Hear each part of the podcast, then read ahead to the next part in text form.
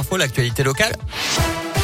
Salut Nico, salut à tous et à la une de l'actu, un pas de plus vers la vaccination des enfants. La haute autorité de santé a recommandé tout à l'heure la vaccination des enfants fragiles de 5 à 11 ans, ceux qui présentent, je cite, un risque de faire une forme grave de la maladie et de décéder, et pour ceux vivant dans l'entourage de personnes immunodéprimées ou vulnérables non protégées par la vaccination.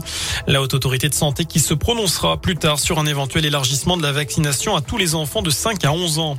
Chez nous, dans l'Ain, encore près de 600 foyers privés de courant à la mi journée après les chutes de neige du week-end.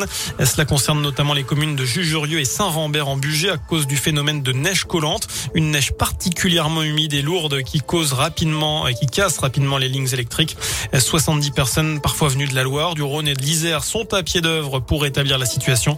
Tout devrait rentrer dans l'ordre d'ici ce soir. En parlant de neige, c'était aujourd'hui l'ouverture de la station du plateau d'Hauteville. 50 cm de neige fraîche sont tombés ces derniers jours.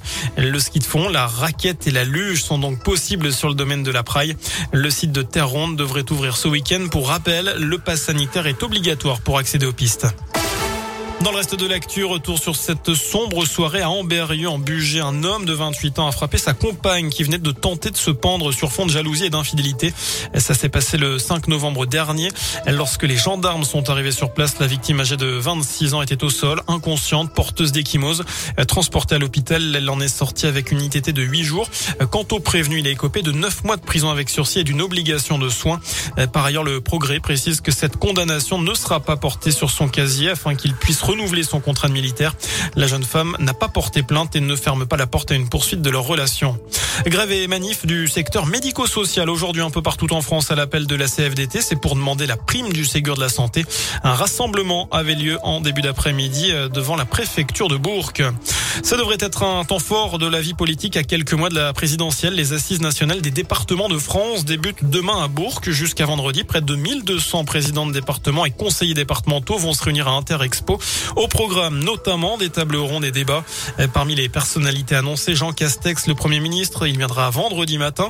Tony Estanguet, président du comité d'organisation des JO 2024 et Marie-Amélie Le Fur, présidente du comité paralympique et sportif. Ils seront présents jeudi midi. Et puis je vous parlais de la présidentielle, notez l'entrée en campagne d'Éric Zemmour. Le polémiste d'extrême droite a annoncé sa candidature dans une vidéo sur les réseaux sociaux. Un petit mot également de ce coup dur pour Miss France, testée positive au Covid à son arrivée en Israël pour le concours Miss Univers. Clémence Bottineau a été placée en quarantaine et risque de ne pas pouvoir concourir à l'élection le 13 décembre. Enfin, un grand bravo à l'Indinois Damien Raymond, vice-champion du monde de pâté croûte hier près de Lyon. Le cuisinier traiteur de Divonne-les-Bains est arrivé derrière le japonais Koei Fukufa et qui remporte donc cette édition 2021. Voilà pour l'essentiel de l'actu.